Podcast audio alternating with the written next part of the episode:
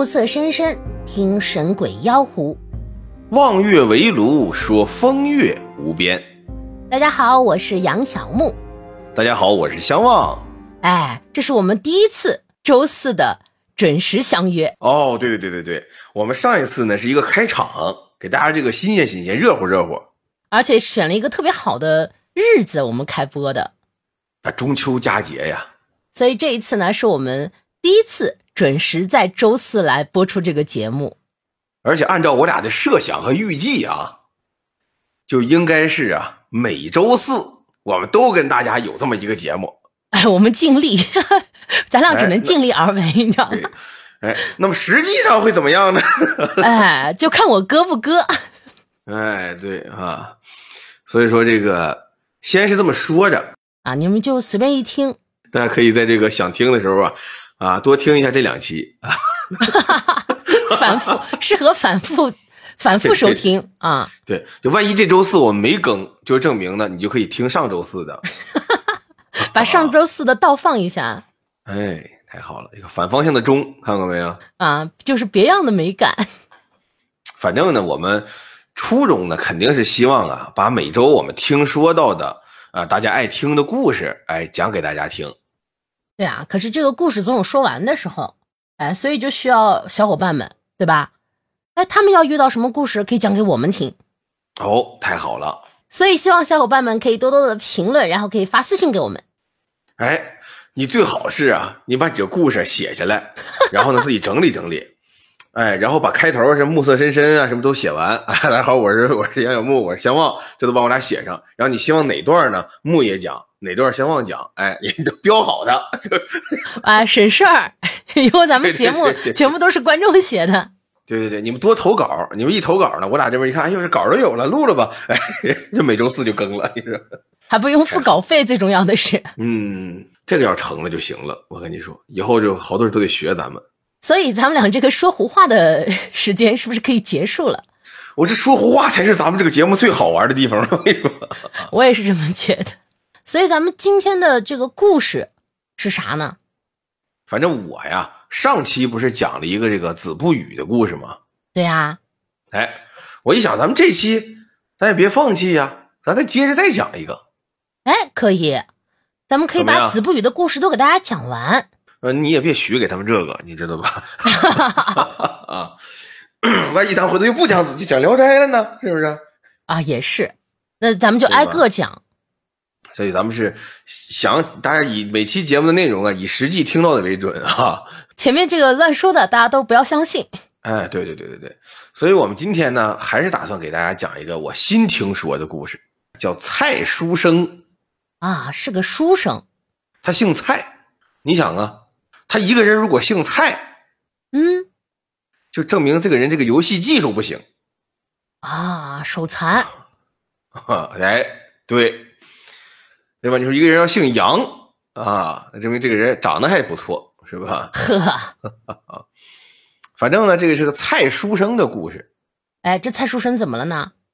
这个姓蔡的书生啊，他呢平时还挺好学啊，那就是以后要考取功名的那种人。哎，对，这种人一般来说是不是就容易遇到一些狐狸精啊什么的？哎，他要在《聊斋》里还能碰见个姥姥。啊，那可太好了！哎，好在咱们讲的是子不语，就没没有姥姥什么事儿，没什么也没有狐狸精。听我说，听我说，行行行，听你说。这个蔡书你全给我搅和了。这个蔡书生啊，他是哪儿的人呢？这很重要。哎，哪人啊？他是杭州人。呀，那确实不是狐狸精，应该是蛇精。嘿啊，青脖二蛇是吧？哎。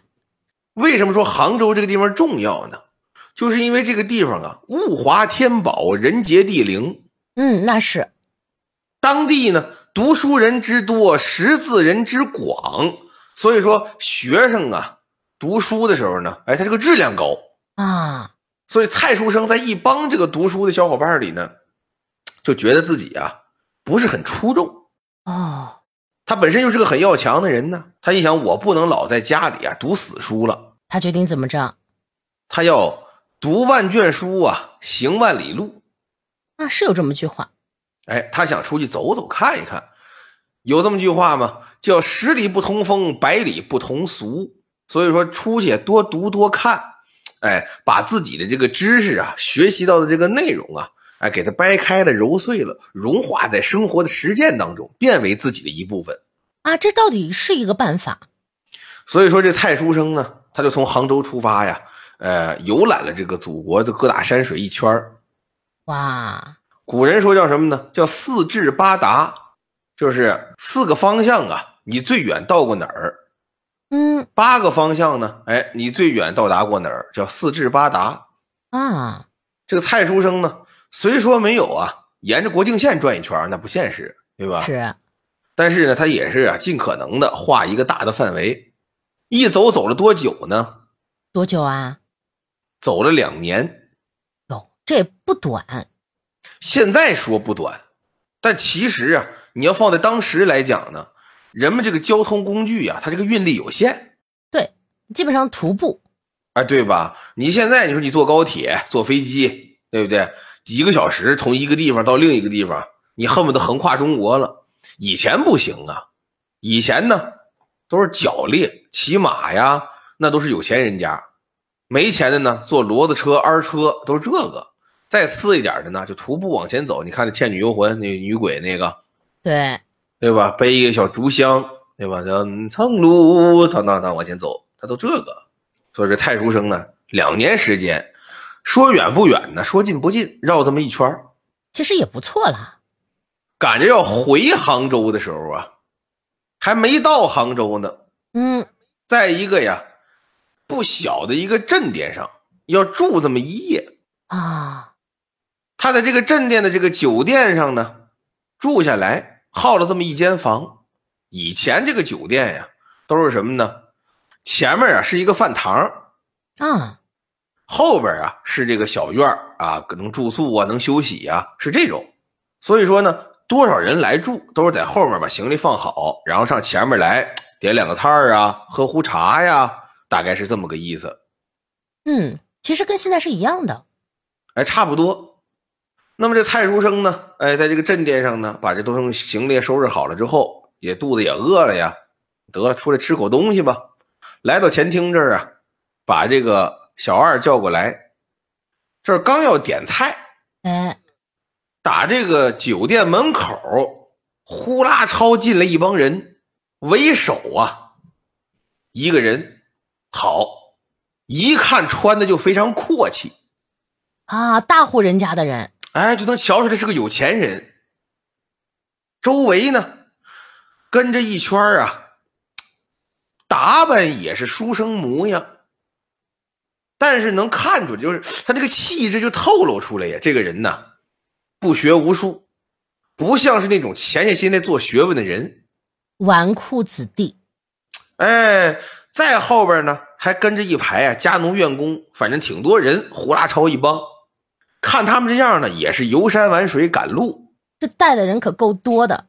人有钱嘛？那么这蔡书生呢，多看了几眼，为什么呀？就是因为啊，这有几个读看起来像读书的人，他本身是书生嘛，他还好啊，跟别的书生们交流交流，像像咱们现在话讲，就是彼此啊学习学习啊，分享分享这个互相的这个学习成果啊，研究内容，哎，弄个小组，哎，大概是这意思。所以多看了几眼，这帮人呢，呼啦超的呀，就往后走了。那可能就办办理住宿去了呗，对吧？嗯，他这儿呢，点了几个可口的小菜儿。他你看，他这虽然啊是这个，呃，没到杭州，但是已经是在杭州边上了，马上要进城了嘛。对，所以他这儿呢也能做点这个杭州的呃家乡菜儿啊，是什么龙井虾仁啊，西湖醋鱼啊。杭州的酱鸭子呀，哎，点一屉小笼包，对吧？呀，我看他也挺有钱。哎，这正常吃东西嘛，吃喝，而且书生嘛，对吧？他没钱，他读书他肯定读不了，读不了这么好，而且他就不能出去玩去了呀。也是，对吧？这儿点了几个小菜儿，要了一屉小笼包，我沏壶热热茶。这儿呢，简单一吃，赶他这都吃完了。嗯，这帮人呢，呼啦超又出来了。啊，他们也放完行李了。哎，对呀，那就这时间就不短了。他这几个菜一吃一聊，对吧？完事儿之后，坐着正喝茶呢，这个富豪带着一帮人呼啦朝出来，在大堂这儿拼了两张啊八仙桌子，才把这帮人坐下。啊，是人多嘛？他这个富豪为首，挎把金刀往这一坐，两边陪着这几个读书的书生，后边呢站一排家奴院工伺候着。这儿一摆手说：“行了，你们别站着了，旅途劳顿，你们也吃口喝口吧。”这在旁边又给单开两桌，这家奴员工在旁边吃，待遇还可以。哎，人有的是钱嘛。这儿呢，把小二给他叫过去，那边呢就听点菜。哎，那么这个蔡书生啊，他坐这儿啊歇胃，人刚吃完东西呀，咱们现在人了解，这血呀都奔胃去了，脑子呀。不怎么过过血了，他反应就慢了，是缓缓神儿。啊，对，也也省得胃下垂，是这意思。呵，对他坐这喝这茶，就听那桌呀，这富豪点菜。嗯，小孩过去了，爷您吃什么呀？您看看我们这儿啊，什么都有，各式各样的啊，苏杭的这个啊名吃名点，各式各样的好茶。您别看我们这地方小，拾掇的干净啊，东西新鲜，而且我们这厨子呢还挺有手艺。也是大馆子退下来的，您想吃什么呢？您点出来，我们给您做。您肯定看这意思就是不怕不怕花钱，我们这用心伺候您，您到时候多赏我们，对不对？反正一套买卖话呗。是。旁边这几个书生也劝您点吧，您这个比较会点菜，您吃过见过，您来吧，把这菜单子让到了富豪面前。哎，这富豪啊，没看哟，拿手把这单子摁下来。双指点了点桌面，敲了那么两下，略有思忖。嗯，有个西湖醋鱼，你们这做的怎么样啊？小二赶紧到旁边来，爷，我们这西湖醋鱼啊，还挺拿手。哎，上等的草鱼过来，给您烹制，烧好了之后，浇这么一层平滑油亮的糖醋。嘿，胸鳍都给您竖起来，那鱼肉鲜中带美，美中带鲜，烧出来有螃蟹味儿，是鲜嫩酸甜。我们这厨子最拿手，您来一条西湖醋鱼，嗯，来一条吧。呀，这点完了，一点，嗯，你们这东坡肉做的怎么样？嘿，东坡肉我们这儿也也一绝，端出来色泽红亮，十分诱人。味道最好。想当年，人苏东坡来我们这儿亲自教的我们厨子。你是见过苏东坡没有？我就这么一说。行，东坡肉也来一份。点来点去，点去点来，点了差不多这么四五样菜。点完就不够啊！说爷，您再来点什么吗？呃，你看着颠配吧。啊，拿手的再上几道，让自己搭配。哎，对。您现在听这句话啊，说你我们不不不，接着后边不点了。我们这儿有十几个人，包括那桌，对吧？嗯，你看着颠沛吧，有什么上什么，挑几个拿手的。这话你现在听挺平常，是不是？是呀。你现在去饭店，你敢这么说吗？不敢呀，他给我上个很贵的，我可付不起，对吧？你甭管去多便宜的馆子，你进去都不敢说这句话。是。是吧？你路边你找一面馆，说你看着给我上吧，啊，他打车现去买海参去，啊，他都得给你端上来。所以说你你腰里没有一定的银子，你不敢说这话。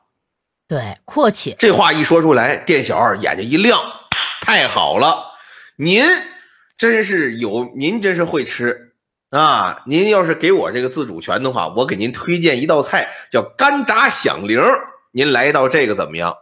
啊，这个没听过。干炸响铃，各位啊，杭州名菜之一。你说说，这个干炸响铃呢？其实做法呀，它这个非常困难，但用料呢很简单。嗯，就是豆皮儿。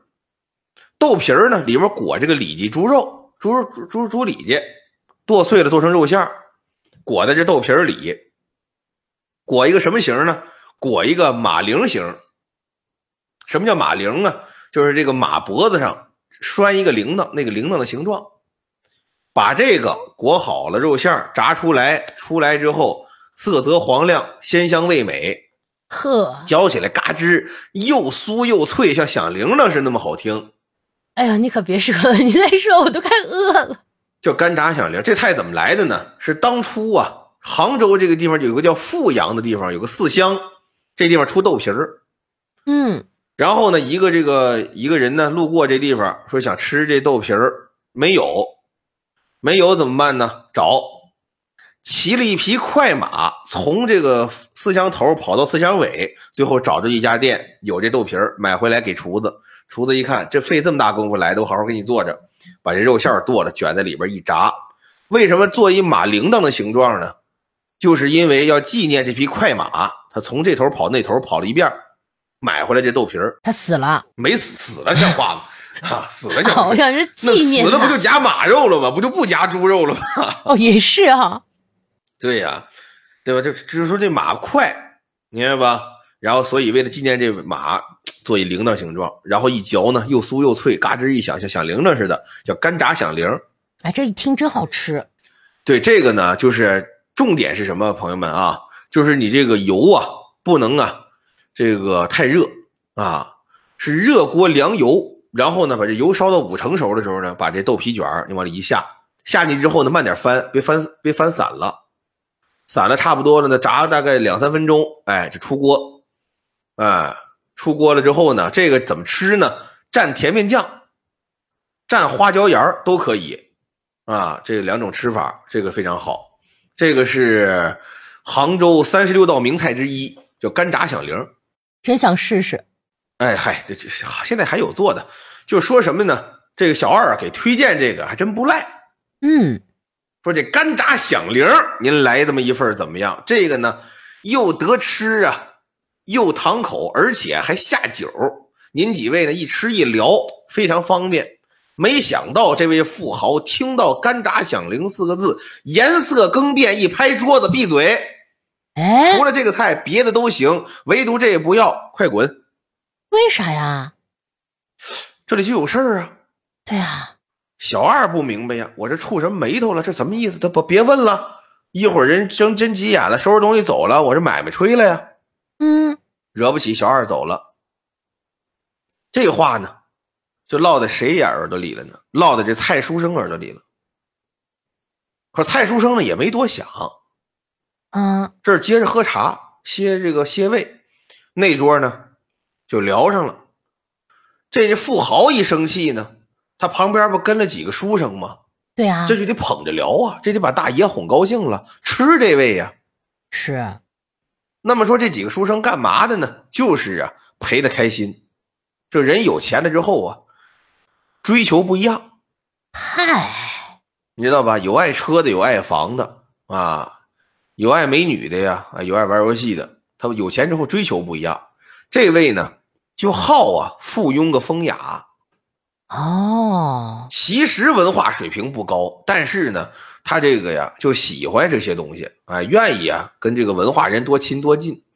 可是你想，他有钱啊，他本身水平又不高，对，他这个钱一上来呢，地位就上来了。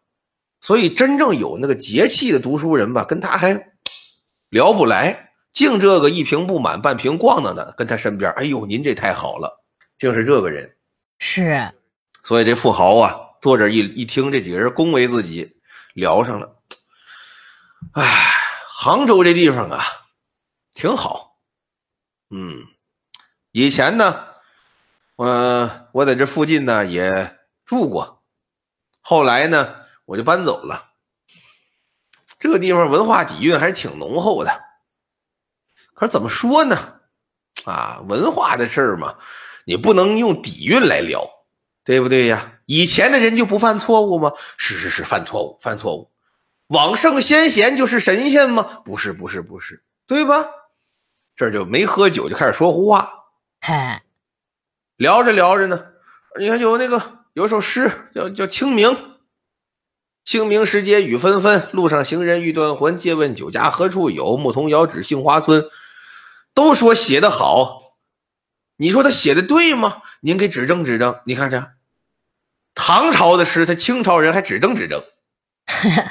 要我说清明这诗他写的就有问题，您说说什么问题？语义重叠呀！哎呦，还真是。您给细讲讲，你看看，同样的意思，他写了两遍，把原诗弄得很拖沓，是吗？清明时节雨纷纷，清明是什么？是节气。时节呢，也是节气。清明时节重复了吗？路上行人欲断魂，那路上和行人一个意思呀。那走在路上的就是行人呢，那不重复了吗？借问酒家何处有？牧童遥指杏花村，这不一样吗？要我说，这诗就得删了它。您说怎么删呢？就应该把重复的地方删掉。您删了我听听。叫清明雨纷纷，行人欲断魂。酒家何处有？遥指杏花村。嘿，他这一说完，旁边这帮捧臭小子，哎呦，太好了啊！说的棒，您一下把七言的还改成五言的了，您这绝句呀！这紧着捧，这儿一捧，蔡书生听不下去了，一拍桌子站起来了：“你们这是一帮什么人？有辱斯文啊！你们这是读书人该干的事情吗？嗯？你说你们从进屋来。”呼哈彻的在这一顿乱山呼海啸一顿聊，我就不理你们了哦。还要改前人的诗作，唐人作诗，宋人作词，那叫一字不明死不休。你还乱删乱改人家的诗句，还大庭广众，就还还还乱乱讲，你们这对吗？啊，我不愿意说你们就完了。这儿起来指着鼻子给人一通骂，那人能干吗？这炸毛了，肯定人家不干。就是啊，人后面那桌坐着，家奴院工吃饭呢。一听怎么的，主子让人骂了，那还得了吗？都没等这富豪说话，后面这桌站起来，冲过来四个大小伙子，架着崔书生就扔门外去了。叮当五四这顿打呀，哎呀，给崔书生打的不像人样了。一会儿这几个家奴院工都跑了，回去了，吃饭去了。崔书生在外面还坐在地上，哎呦，难受呢。那可不，这生气呀。旁边从后门啊绕出来一店小二，说：“先生，先生，您这是干嘛呀？您快跟我回屋去吧。”把崔书生从后门啊让回到自己的房间休息去了。啊，这就崔书生，你看没辙呀，咱也斗不过人家，光棍不斗势力呀。我自己他们这么帮人，我打不过呀。得了，忍了吧。那还能咋办？没办法，在屋歇着吧。嗯，等他在屋歇着呀，他睡不着，他生闷气。嗯，他就啊看自己这书，翻书，看，一看呀，看到后半页呀，看进去了。赶着后半夜啊，他渐渐有困意了，寻思睡吧。嗯。就听见隔壁呀，嗷唠一声惨叫：“哎呦，你可别过来呀！我不是故意的，是你爸爸让我走的。”听这么句话，有事儿。推门出来，再一看院里没人，刚要关门，就发现呀，隔壁那屋灯亮了，呼啦超啊，从这屋里呀跑出来一堆呀，就是白天揍他那些家奴员工。怎么回事呢？崔书生一看，哦，瞅这意思，估计是这富商啊做噩梦了，哦，要不然就是碰见什么奇怪的事了，喊了那么一嗓子，把这家奴员工都喊出去了。呵，不明白，得了，我呀别管了，他遭报应就得了呗，睡觉吧。崔书生啊，挺高兴，打自己这人呢做噩梦了，是吧？嗯，不错，我呀睡觉，他这志得意满睡觉。第二天早起也不管那屋人，早早的出了这个酒店，出发呀回家。他是杭州人呢，对啊，他赶着回家呢，进了城。进城以后呢，回家呢，自己有老婆有孩子，有爹有妈，回去报一平安，对不对？跟家里一说回来了，挺好。结果呀，没想到，嗯。他回家呀，他上午到的家，下午呢，他媳妇跟他说呀：“你回来了啊，这衣服呀什么的也旧了，对不对呀？你上街呀挑两匹布，回来呢，给你裁两身新衣裳，好事啊，对吧？他呢就上街了，打算呢上这布匹行啊买两匹布，回来裁衣裳啊。在大街上，正遇见昨天那个富商那队人。哇，冤家！这富商啊，面色憔悴，一看就是休息不好，是做噩梦了吗？手底下家奴院工呢，进了杭州城以后，还是撇唇咧嘴，啊，这个不像好人样。崔书生纳闷啊，说这帮人怎么进了城还这么横啊？看来这应该是有势力呀。哎，对，对吧？看来这有势力啊！这在城里还这么横，这就这就有点奇怪。行，我躲着点吧。没想到有眼尖的呀，这个他底下手底下这个这个奴仆啊，一眼就看见蔡书生了。哇！两步上前，把蔡书生这脖领子就给揪住了。就是你，你吓着我们主人了。啊！旁边这帮人不由分说拥上来，还要打蔡书生。这没道理呀！就是啊，蔡书生不明白怎么回事啊！我吓着什么了呀？就是你，就是你，这就要打。蔡书生这儿呢，赶紧喊管街的在不在呀？打人啦！救命啊！这儿管街的过来给疏通开了。蔡书生呢，赶紧往家走。嗯，感情呢，这个有啊，一个家奴院工啊，非常的坏，偷偷的跟着蔡书生啊，就发现他们家住哪儿了。哎呦，虽然当时让管街的官人给分开了，当天晚上蔡书生他们家就没睡上安稳觉。有人呢就接着墙头啊往院里呀扔瓦罐嗨，这瓦罐呢进屋啪就摔碎了呀。对啊，里边就是好些呀排泄物。咦，弄得呀这一家老小啊不得休息呀。蔡书生心里明白呀，这不是别人呢，一定是那队人害我呀。就跟家里说这么的吧，咱们呢读书人也惹不起人家，咱们是安善良民好人家，咱惹不起，咱还躲不起吗？咱搬家得了，也是个事儿。家里父母老家一听说搬家也行。有合适房子吗？咱都是惹了什么麻烦了呀？麻烦不大。哎呀，臭虫它不就是恶心人吗？这么的吧，我出去看看房去吧。这蔡书生啊，就出去呀，找牙行，嗯，就类似于现在咱们这房产中介，嗯，去了，说给我联系呀一个宅子。您要城里的，城外的呀？嗯，不要城里的了吧？城外的还便宜点，清静。我呢好读书。城里呢，到时候再遇见啊不不对付的人啊，还麻烦。我躲得远一点，要城外的吧？行，我给您找着吧。这牙行答应下来了。当天上午找的牙行，下午人就来了。嗯，说有这么几处房产都不错，我说说您听听。效率挺快。哎，给这个蔡书生呢这么一简介。蔡书生呢，听的呀云山雾罩。哎，为什么？因为这牙行啊，他肯定是想挣钱。嗯，他肯定是把这房子介绍点花里胡哨的，越越好越不嫌好。嗨，对吧？您看这房子好啊，磨砖对缝，怎么怎么样，怎么怎么样，前出廊后出厦，东西厢房，东西配房，东西耳房，怎么怎么样，全都给您介绍一遍。两套房子介绍过去，蔡书生头就晕了，说这么的吧，你也别废话了。嗯，我呢着急。而且没这么些现钱，你就告诉我最便宜是哪间？他这一一一撒狠啊，一着急呀，人牙行还不乐意了。嘿，你这什么态度啊？对不对呀？对啊，有钱是有钱，没钱是没钱，买卖不成，咱们交情在。你现在跟我你撒什么狠啊？最便宜啊，得北关门外有一间，便宜是便宜，我怕你不敢住。嗯，为什么呀？牙行一拍桌子，说出这么句话来。蔡书生眉头一皱：“啊，我不敢住，你告诉我多便宜吧？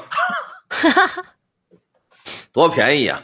你但凡敢住，一两银子我就让你去，我就把它兑给你。”蔡书生一听说天底下还有这便宜，好事儿，一两银子一间房，带嗯院儿我们家人全住得下，你们家人全住得下，我就怕你不敢住。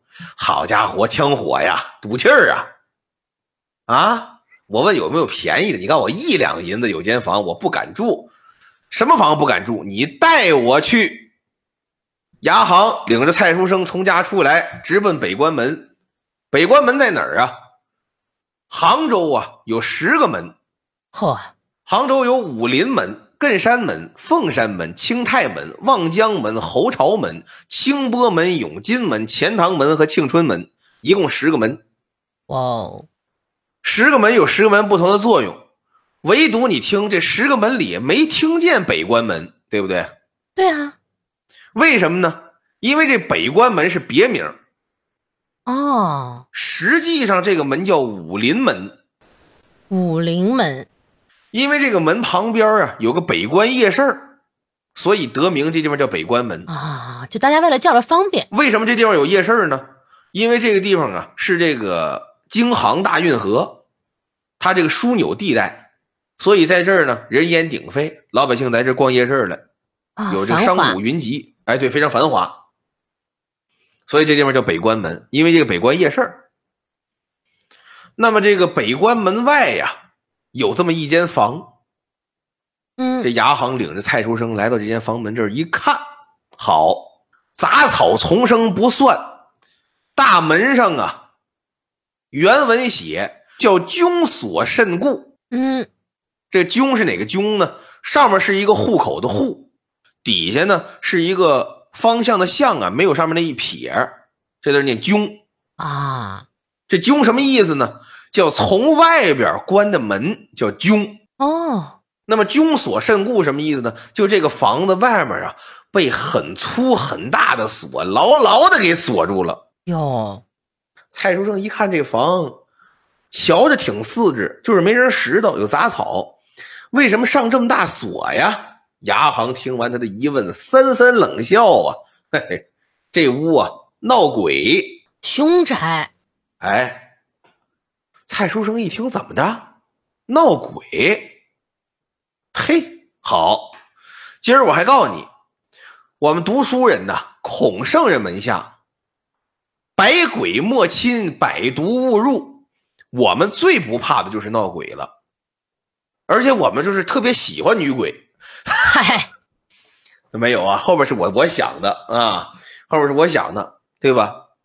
我们呀，正人君子读春秋，我们不怕鬼，我能镇得住啊！一两银子来，给你钥匙给我，这就买了，当场掏出一两银子来交给牙行。牙行一看，好，有你的，我等着你，三天之内你必找我来退房。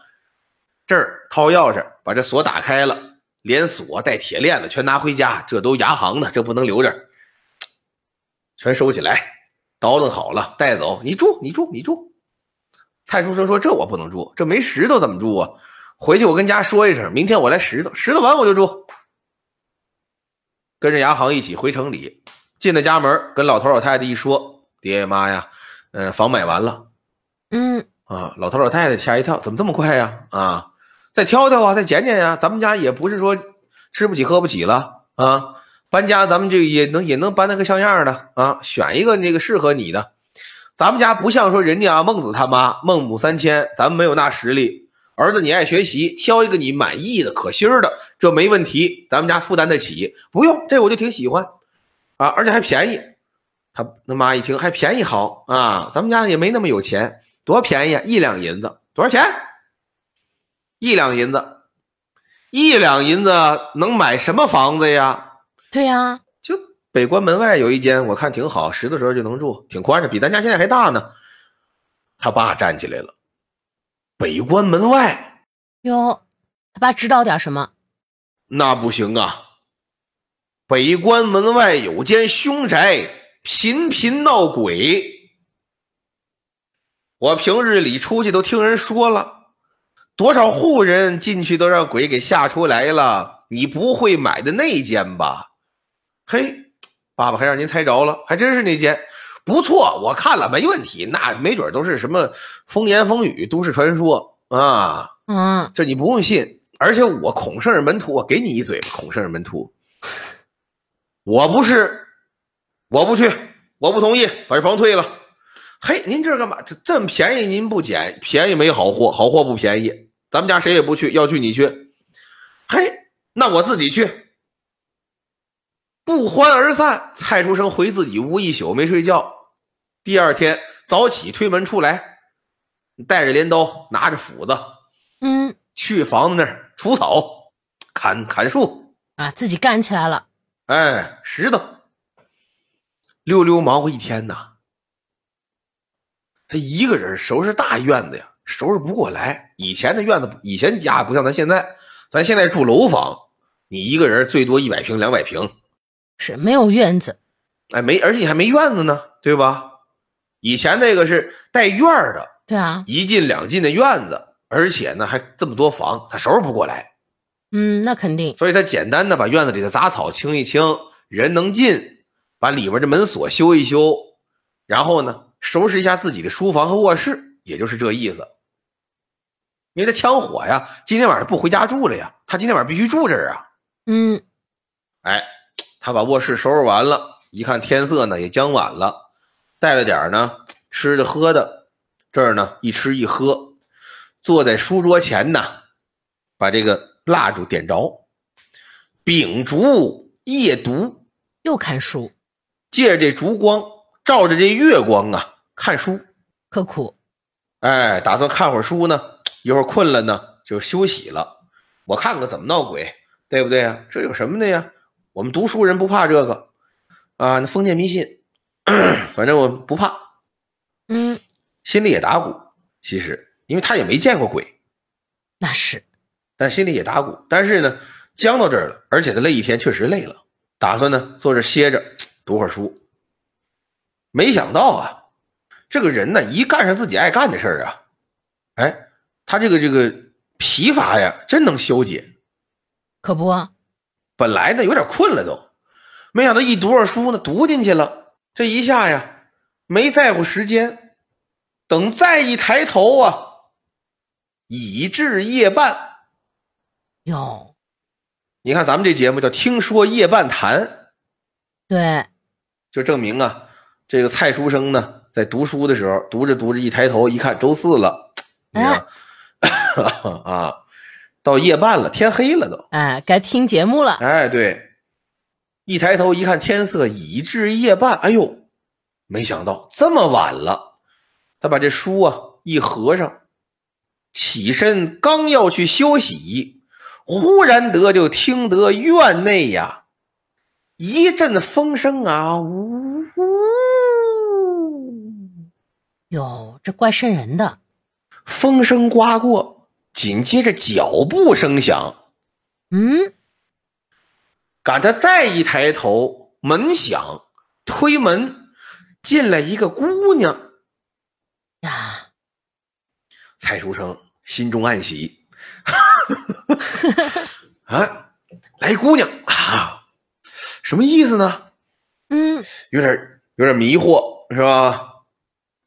进来一姑娘，这蔡书生当然心中没有暗喜呀、可能是我想，他可能心中暗喜，但其实当时还是很吃惊，啊，因为自己啊外屋院门锁了，自己这又是城外，对吧？他院门锁了，他睡觉他能不锁门吗？是，啊然后又是城外，等于说他这附近没什么邻居，而且邻居迷路也不能迷路到我卧室来呀。还是个姑娘。就是啊，怎么推门进来一姑娘啊？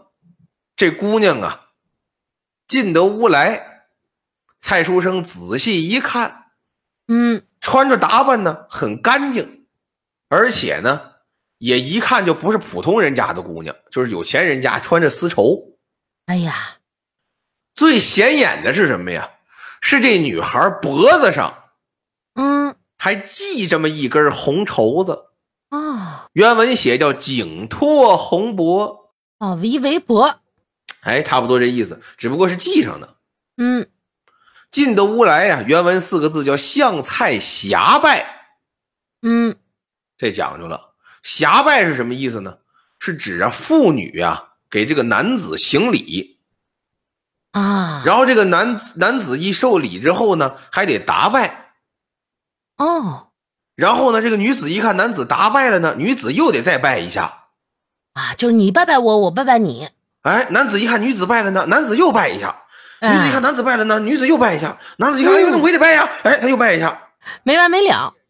哎，俩人从后半夜一直拜到大天亮，你知道吗？挺好的热炕，谁也没睡上。你知道吗？反正就是呢，他一个是证明这个女的呀，她知礼节，大户人家嘛，哎，对呀。二一个呢，证明这个蔡书生啊没有很慌张，哦，对吧？正常来说，咱们正你看，我现在这现在就等于现在是两点四十五，我跟木爷正录这节目，我不知道为什么挑半夜录鬼故事啊。现在是凌晨两点四十五，我跟他正录这节目呢，突然间我这防盗门一开，进来一大姐，穿白裹素，脖子上系一红围脖，进来冲我一。下拜，对吧？是我就我就不会站起来再拜他一下，我肯定是嗷嗷一嗓子，木爷报警，你知道吗？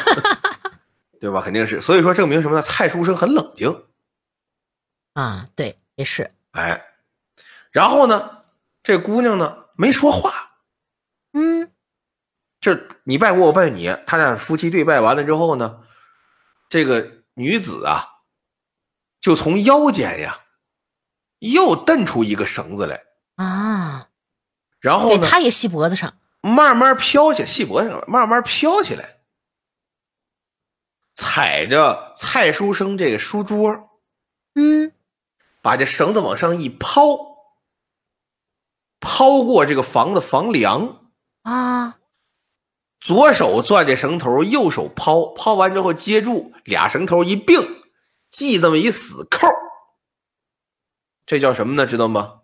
叫什么？这叫上吊绳，哦，这儿系一死环蔡书生抬头看着他就乐了。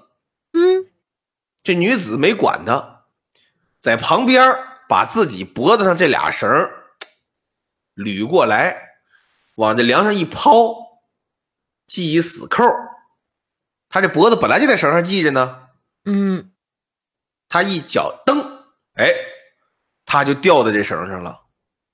我当着这个蔡书生的面，对呀、往这一掉，拿手一指蔡书生，往起一勾，又指了指他旁边刚系的这个绳儿呵，那意思我掉这儿了，到你了。嗯，蔡书生一看，把凳子搬起来，往书桌上一放，呵，这是要上当呀。爬上书桌，往椅子上一坐，嗯，一伸腿，把脚脖子挂在这绳套里了。嗨，这女鬼就急了呀，对啊，哎呦，把自己解下来，不是大哥，你你不对呀，你往里放脖子呀，你你这是什么意思？嗯。啊，原文写“君勿以啊，”，这女鬼急了，你错了，你得放脖子呀，你这放的什么玩意儿不按套路出牌。对呀、蔡书生哈哈一笑，哎，你放的是脖子，我放的也是脖子，嗯，对？吧？我没错，你错了。原文写“汝误才有今日，我勿误也”。绝了。哎，你错了，才有今天的下场，我没错。这女鬼听完了之后，哎呀，一声大叫，从桌子上跌落下来，扑通一下就跪在蔡书生面前，是哇哇大哭。啊，有所顿悟。蔡书生呢也翻身下来，蹲在地上，给他拍后背，慢点哭，慢点哭啊，没事没事啊，一会儿就好了啊啊啊啊！啊！女鬼说：“你是人吗？” 蔡书生说：“我是人，你是不是？我现在不太确定了。”啊！嗯，女鬼说：“你怎么不害怕呀？我怕什么呀？这没什么可怕的。你咋了？你哭啥呀？”嗯，女鬼呀，哭着把自己经历一讲，蔡书生才明白，嗯，这女鬼本来也是杭州人，嗯，这宅子呢就是他家老宅，啊，他本来就在这儿生活，后来呢在这上吊就死了。为什么呢？为什么呢？因为他原来呀搞一对象，嗨是一书生，嗨很喜很喜欢啊，很喜欢。但是这书生有一个问题，他穷，啊，是个穷书生？一个穷书生，但是呢，做文章什么的吧，也还说得过去吧，就算是啊，那也没有哦特别好。但是呢，就哄小姑娘有一套呗。啊，哎，跟这个女鬼谈恋爱，谈的差不多了呢，就想定终身，嗯结果就定不下来。为人家有钱，人家大户人家千金小姐，跟你穷书生能定终身吗？以前那是三媒六聘，那得父母之言，媒妁之命，呃，父母之命，媒妁之言，那得门当户对，人家才能同意呢。对，你娶不回来呀。所以说呢，这个书生想跟这小姐呀，咱俩私奔。呀，小姐说私奔行，咱什么时候奔呢？咱得挑一好日子，咱们就啊，嗯、八月十五后两天，你看怎么样？啊周四，哎，咱们挑一周四啊，太好了。嗯因为为什么呢？因为这个八月节呀，闹花灯，这是少数的在中国古代没有宵禁的日子。啊是，哎，所以这一天呢，好多男男女女都私奔。嗨，他所以说这个车票都不好抢，咱俩等两天，咱俩把这可真行错错错峰私奔，你知道吧？啊，可真行，对，这两天大家就觉得私奔的差不多了，哎，他疏于防范，咱俩走，你看怎么样？哎 这大户千金一听，哎呦，你太有文化了，就听你的吧。结果没想到，这个千金小姐的父亲呢，在八月十五当天找到了这个书生，啊，也私奔了，像话吗？人都人都大户人家了，人都有钱是老爷了啊，行，那就等于他他他要是再想要，这就欺男霸女了，等于是你明白了吧？他不用私奔了。呀，对也对，对吧？所以说他八月十五这天呢，他提前找到了这个书生，嗯他是担心自己女儿啊在这天和他私奔，哦，没哎想到，所以他特意过来找这书生来了，说你们别私奔呐，嗯你看你这样好不好？我知道你们是真挚的感情，啊，嗯我明白你们是真爱，嗯对吧？原来我也见过真爱，你这么看，我给你十两金子行不行？你能不能把这个真爱放过？啊，哦，拿钱收买他，哎，对，结果这个书生啊一听说多少十两金子，嗯，十五两。嗨，富商一听太好了，有价我就放心了，拿出十五两金子来交给这个书生，说：“你自此远走他乡，不要再见我女儿一面。嗯”书生收了钱，转身就走，再也没回过杭州。啊，是个渣男，对，再说当月的十七号啊，哎，周四，哎，那是一个周四啊。嗯姑娘像往常一样早起梳妆、收拾东西、吃饭，乱七八糟，任何问题都没有。来在了夜半子时，嗯，姑娘把家下人等全都支开，小丫鬟奴婢全不要了，自己一个人提了个大包袱，里面还放了不少自己原来提己的金银细软，打算在路上和情郎使着用着。嗯，一个大包袱扛着呀，沉呐。一个弱女子扛着个包袱下绣楼，翻花墙，先把这包袱扔过去，扑通，这边拿大石头给自己垫脚，跳起来翻过这堵墙往地下一落，霎时间灯火通明。呀，他爸爸带一帮家奴院工跟这儿等着呢。对啊，早有防范嘛，把姑娘抓起来带回家中啊。好说说不听，歹说说不听，怎么的也不行，我就是要私奔，实在没辙了。嗯富商才从怀中掏出这么一张纸，是这个书生写的诀别信。嗯信里写的清清楚楚、明明白白。我拿你爸爸十五两金子，打今儿起你我情断义绝，再不相见。某年某月某日，谁谁谁签字画押一张纸。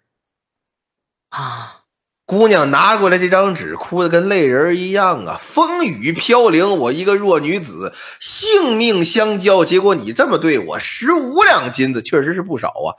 咱们家现在又亏人又亏钱，爸爸这事不对呀。是呀，啊啊，那一时间万念俱灰呀，那怎么办呢？也不挣扎了，爸爸我不走了，我回屋歇一会儿去吧。他爸高兴啊，谁谁的姑娘谁不爱呀？你不走就好，嗯姑娘你想通就好啊。回头爸爸再给你找好人家啊，吩咐四个丫丫鬟陪着陪着姑娘回去歇着去吧，把姑娘带回屋。这姑娘啊，躺在床上想了一夜。四个姑娘一看这一宿没什么问题了，本来是不错眼珠的盯着，这一看姑娘也缓醒过来了，没问题了，是吧？心思可能也想明白了，得了，那咱们也歇着吧。这都没敢都歇，俩睡觉，俩还盯着。嗯姑娘说：“我呀有点渴了，你帮我去端杯水去，支走一个。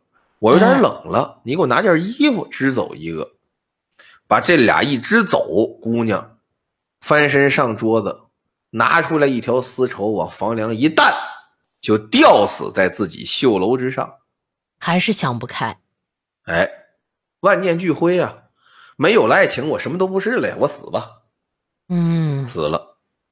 这儿一死，富商呢也非常悲痛，尤其呢，这个姑娘的母亲嗯，啊，念女成疾，没多久跟着姑娘也走了。人间惨剧。老头儿呢更难受了，死了姑娘又死媳妇儿，得了，这房子我不要了，哎，也搬走了。打这儿起，这房子就开始闹鬼，这姑娘这灵魂呢就散不去了。啊，一直就停留在自己家这个宅子里。谁来了都是弄一绳套往这一来，哎，你陪我吧，哎，那。一起掉。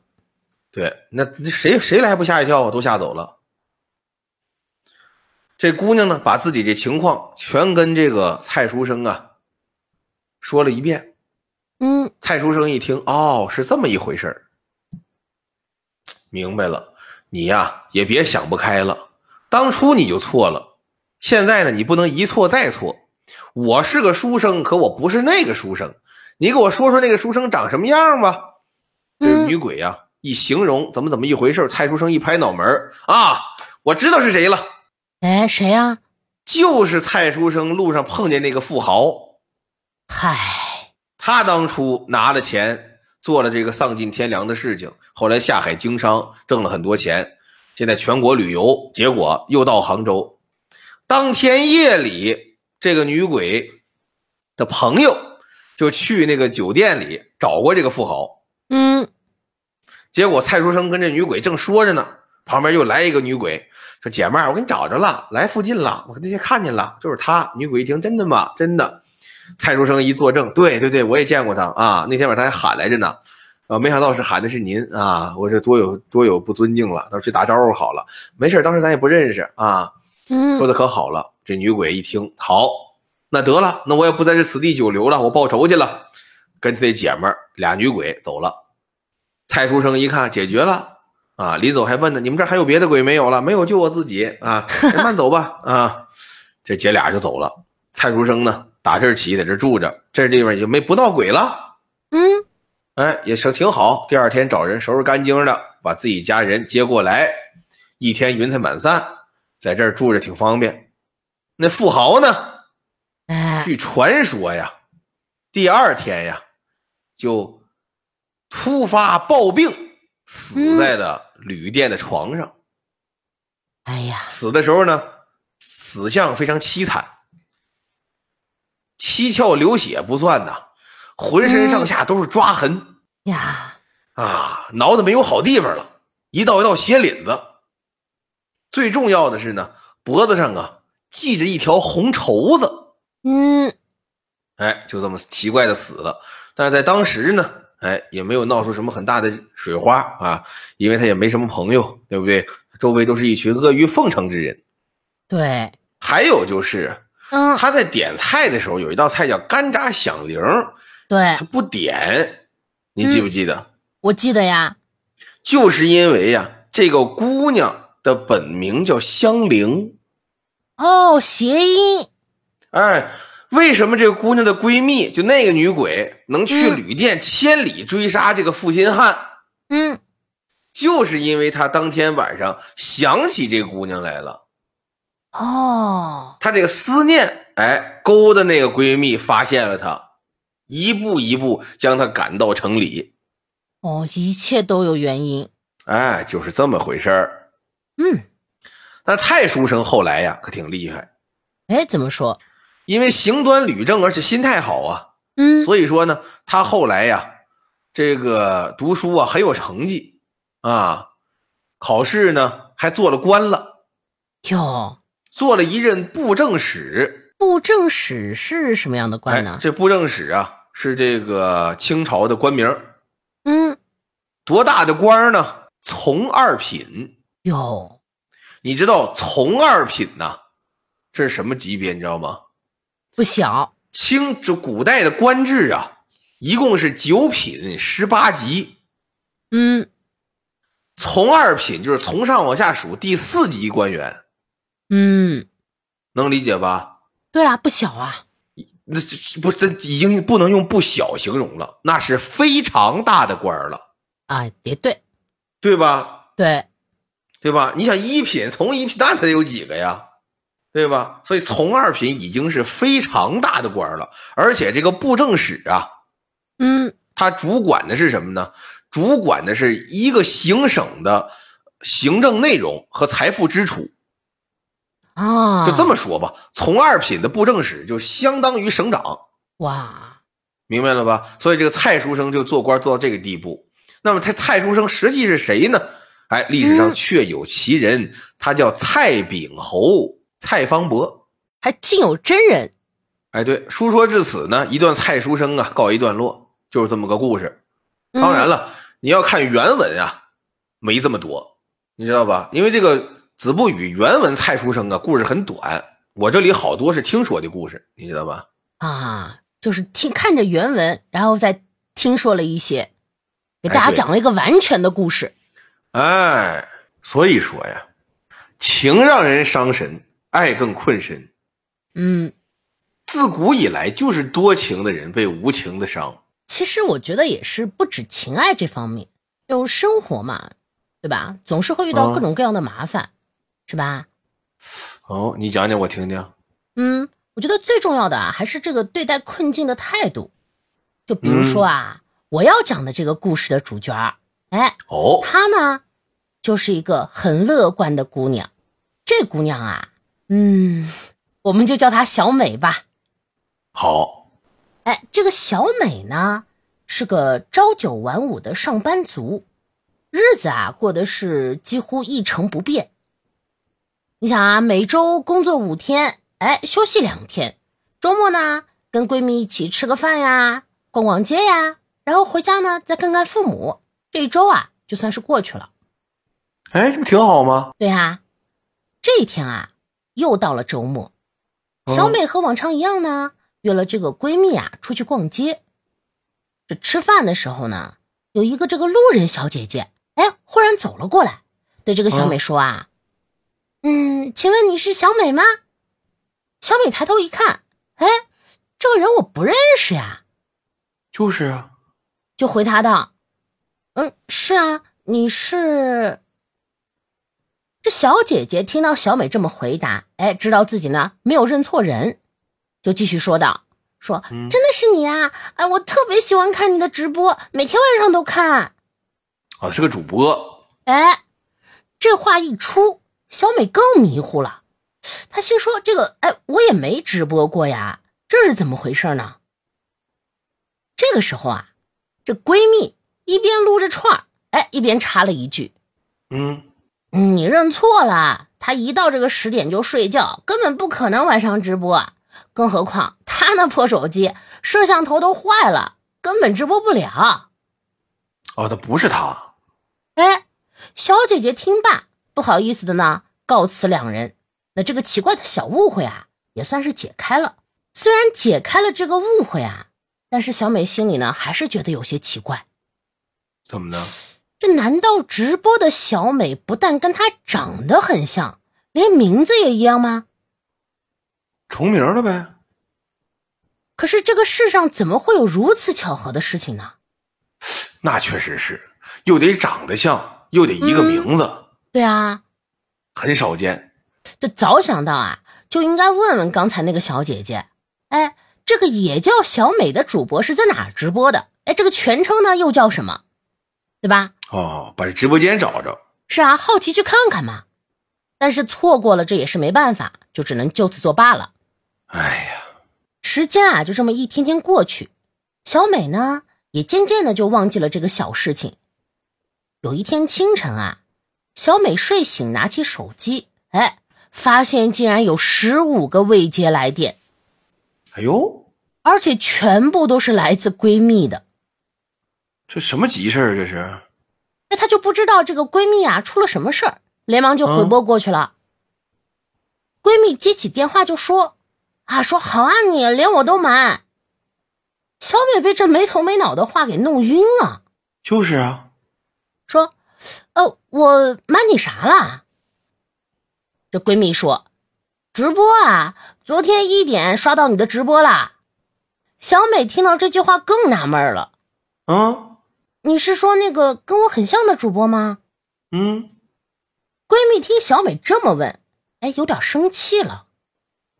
你看，她还生气了。嗯，她说：“你还在这给我装呢？咱俩从小玩到大，我还认不出你啦。”哦，完了，自己人瞒不过去啊。是啊，这小美一听闺蜜生气了，就连忙解释：“她说，那那那那真的不是我呀！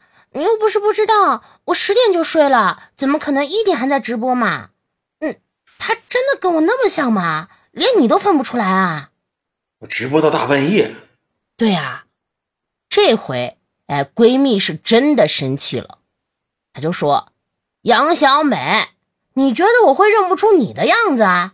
你的声音，你脸上那颗痣，你直播就直播，又不是见不得人的事儿，跟我说了又怎么样？就是你承认呗。”小美呢也有些生气了，就回了一句。反正不是我，我也没瞒你任何事，你爱信不信吧。完了，闹僵了。哎，这不就是闺蜜吵架了吗？就是啊。这话音刚落，闺蜜那边啊就把电话挂断了。然后紧接着，小美呢就收到了一张截图。这个图片里吧是一个女孩对着这个摄像头直播的画面。这一看之下，小美惊了。嗯。那画面里的人啊，不正是自己吗？我还真是自己。小美不可置信的就看着那张截图，就是啊。然后转身啊，站在了镜子前。没错，那图片中的女孩啊，就是小美本人。人家有证据了。哎，你看，连痣的位置和大小都一模一样。哎呦，这是怎么回事呢？甚至啊。连房间里的背景都一样，你说说，这太奇怪了，对吧？这世上真的会有和自己一模一样的人吗？小美她不敢相信，高谁谁也不能信呐。是呀，有些不知所措了。这时候，哎，她连忙呢又给闺蜜打了个电话，嗯，两个人呢在电话里说了特别久的时间。最后啊，两个人约好，说是这个今天下了班啊，这个闺蜜呢来她家里过夜，哎，一起看那个女孩的直播，看看到底咋回事。对，这时间啊到了晚上十二点，本来呢应该开播的这个女孩，并没有直播。哟，你看她要看吧，她还不播了。是啊，这两人呢一直等到了半夜三点，这个期间啊。还因为闺蜜说这个小美露馅了，争论了几句。哎，对，因为她在这看呢嘛，她就不能播了呀。是呀，这证明也证明不了她不是自己了。这咋整？这小美呢？她本来这个很早就会睡的，十点钟嘛，对吧？这会儿啊，半夜三点了，她实在是熬不住了，哎，就迷迷糊糊的睡过去了。这闺蜜看她这个样子，哎，气呼呼的就去了客厅。就倒在这个沙发上啊，生闷气，没抓着吗？对啊，可就在这时，哎，闺蜜看到小美走出了卧室，嗯，而且完全无视她的存在，自顾自的坐在客厅那个飘窗前面啊，拿出这个摄像头已经坏掉的手机，就开始说起话来了。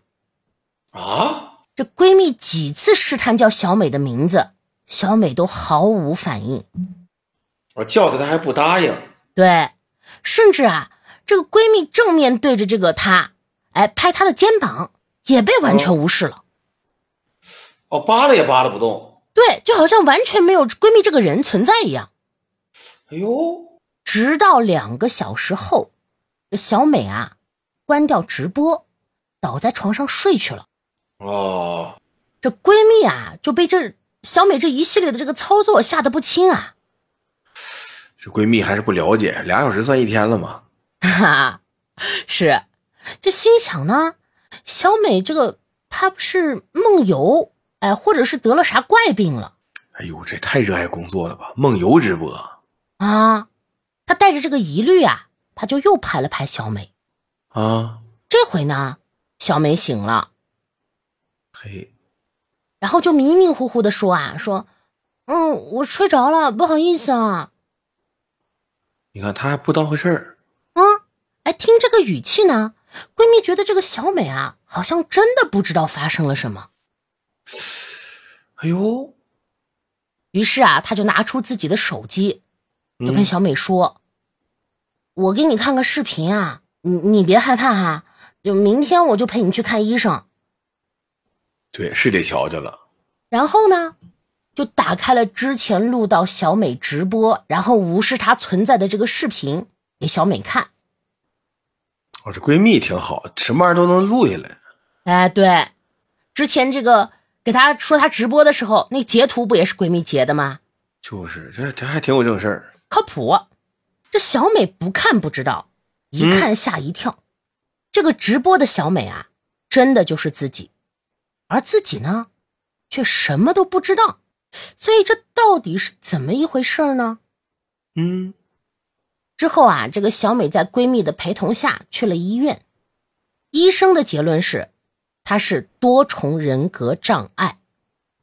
哦，就一个身体里住了俩人，其实就等于是，对，就其实就有点像，就比较是我们比较出名的那个叫二十四个比例哦，对吧？他就是。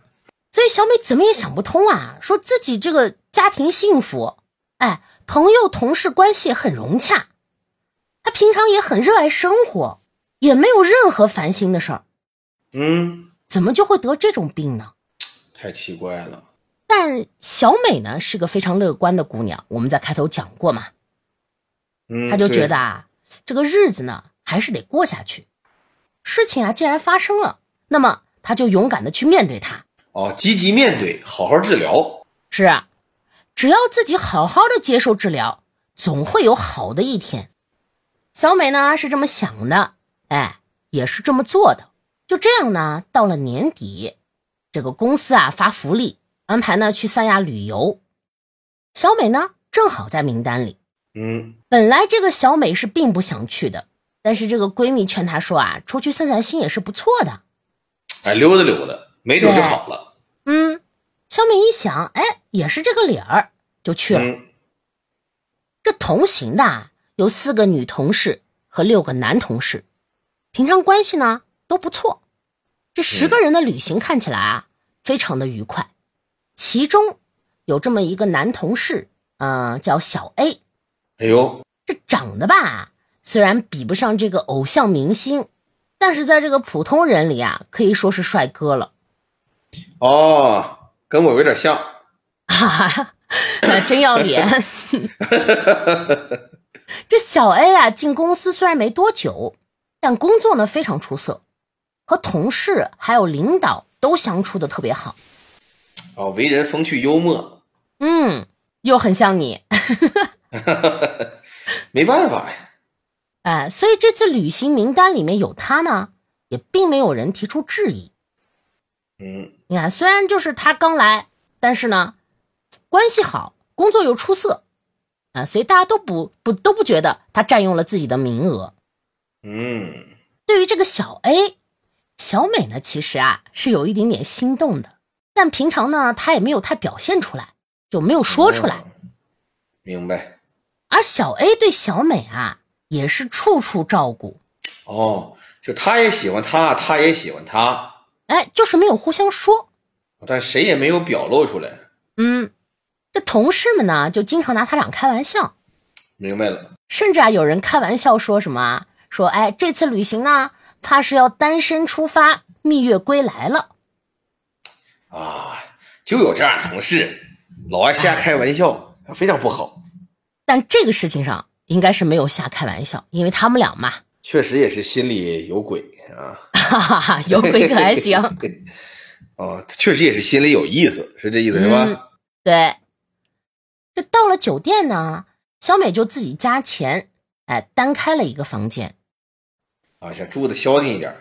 嗯，因为他知道，哎，以他现在的这个情况啊，是不能和别人睡在同一个房间里的。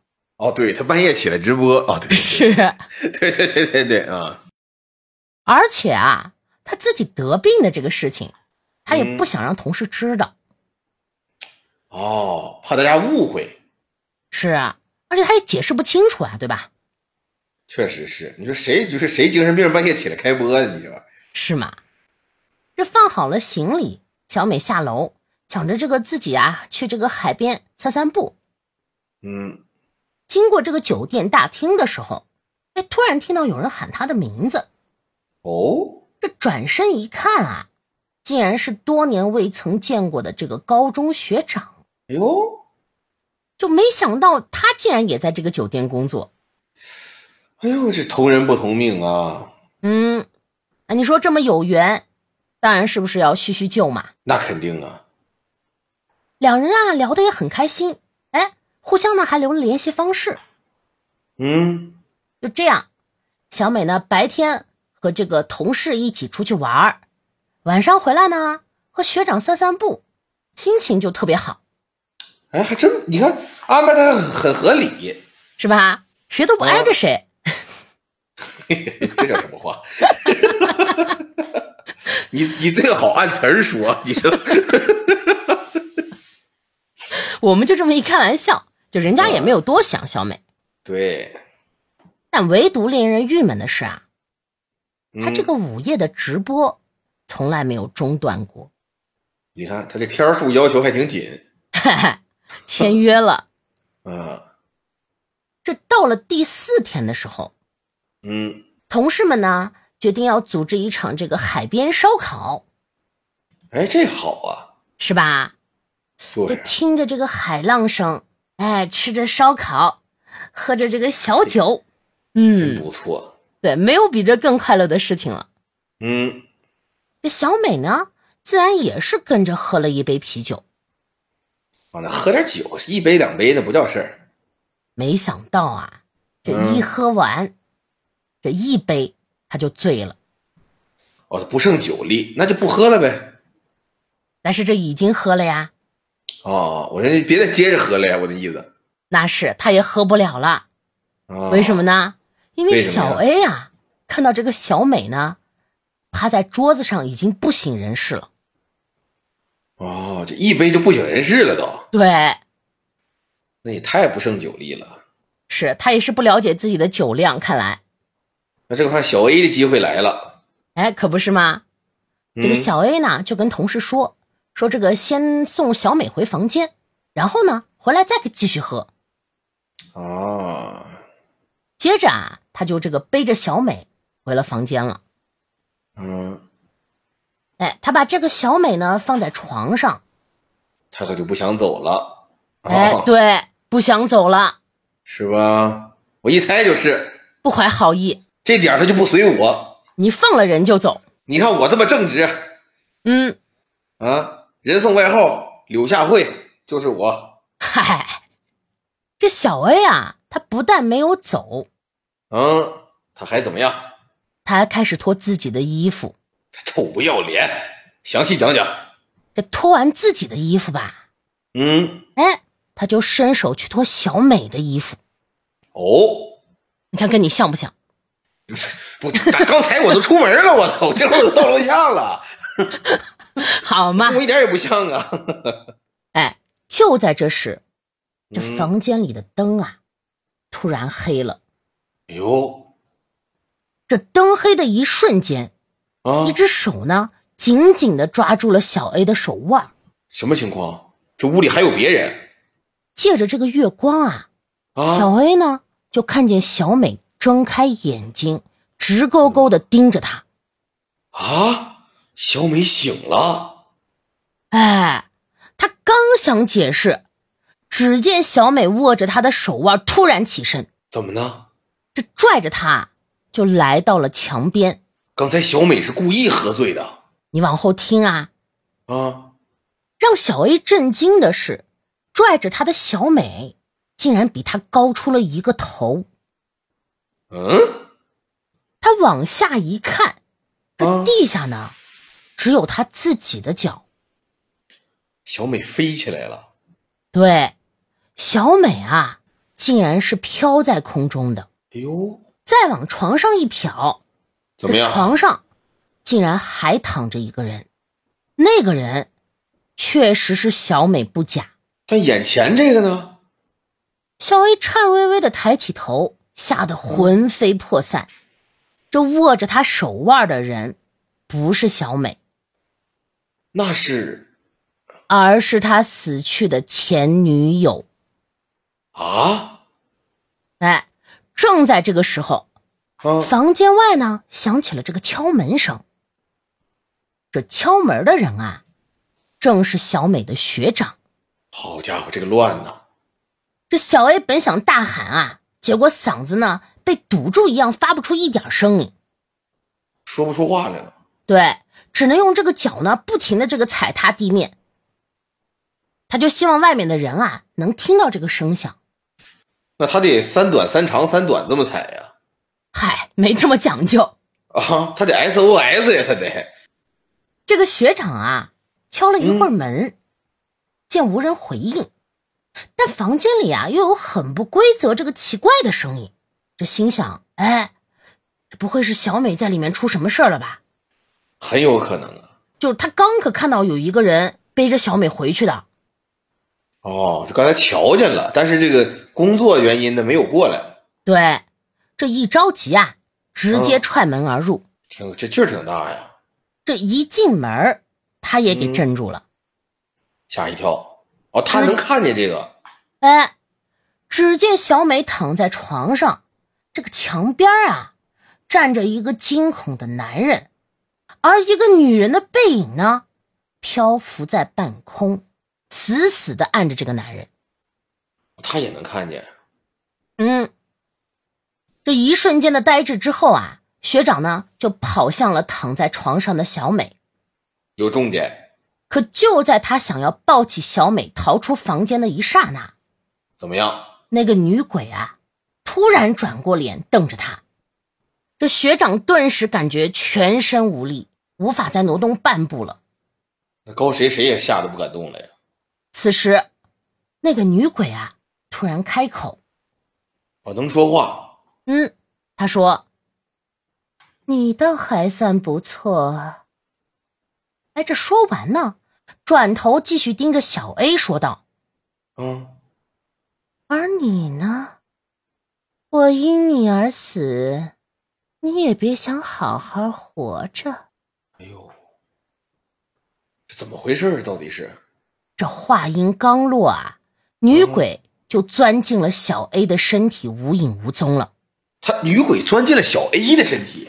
对啊，哎呦，这太奇怪了。这女鬼一消失，学长身上的力气啊，一下子就恢复了。啊，学长有劲儿了。嗯，他抬眼看了看小 A，只见这个小 A 啊，淡淡的看着他，然后悠悠的说了一句：“这女孩不错。”然后径直走出了房间。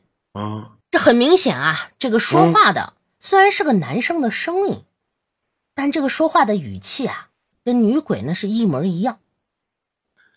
这就是这女鬼已经完全占据小 A 的身体了。哎，自此之后呢，小美啊再也没有直播过，她的这个病呢痊愈了。哎呦，而经过这件事啊，小美和学长的关系啊也更进一步。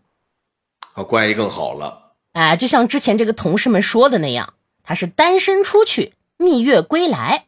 但是男主换了。哎，可不是，原来啊，嗯，这个小 A 呢，根本不是什么好人，一看就是。他呀，只是擅长这个左右逢源哎呀，你这么一说，我想起来了，我其实像这个学长。啊，是不是？啊，我我也觉得你像吧？啊，啊，这个女鬼呢，是他的这个前女友，就是这个小 A 的前女友。哦，她很漂亮，也很温柔。哎，平时呢就喜欢哎开了直播，然后和这个直播间的观众啊聊聊天儿，然后帮别人分担一些啊这个小烦恼什么的。啊，所以爱直播的是这个女鬼。对，就没想到当事情落在自己身上的时候，哎，就是另一回事儿了。哎呀，医者不能自医呀、是呀，而刚开始呢，这个小 A 啊，他们俩谈恋爱，这个小 A 就表现的像个绝世好男人一样。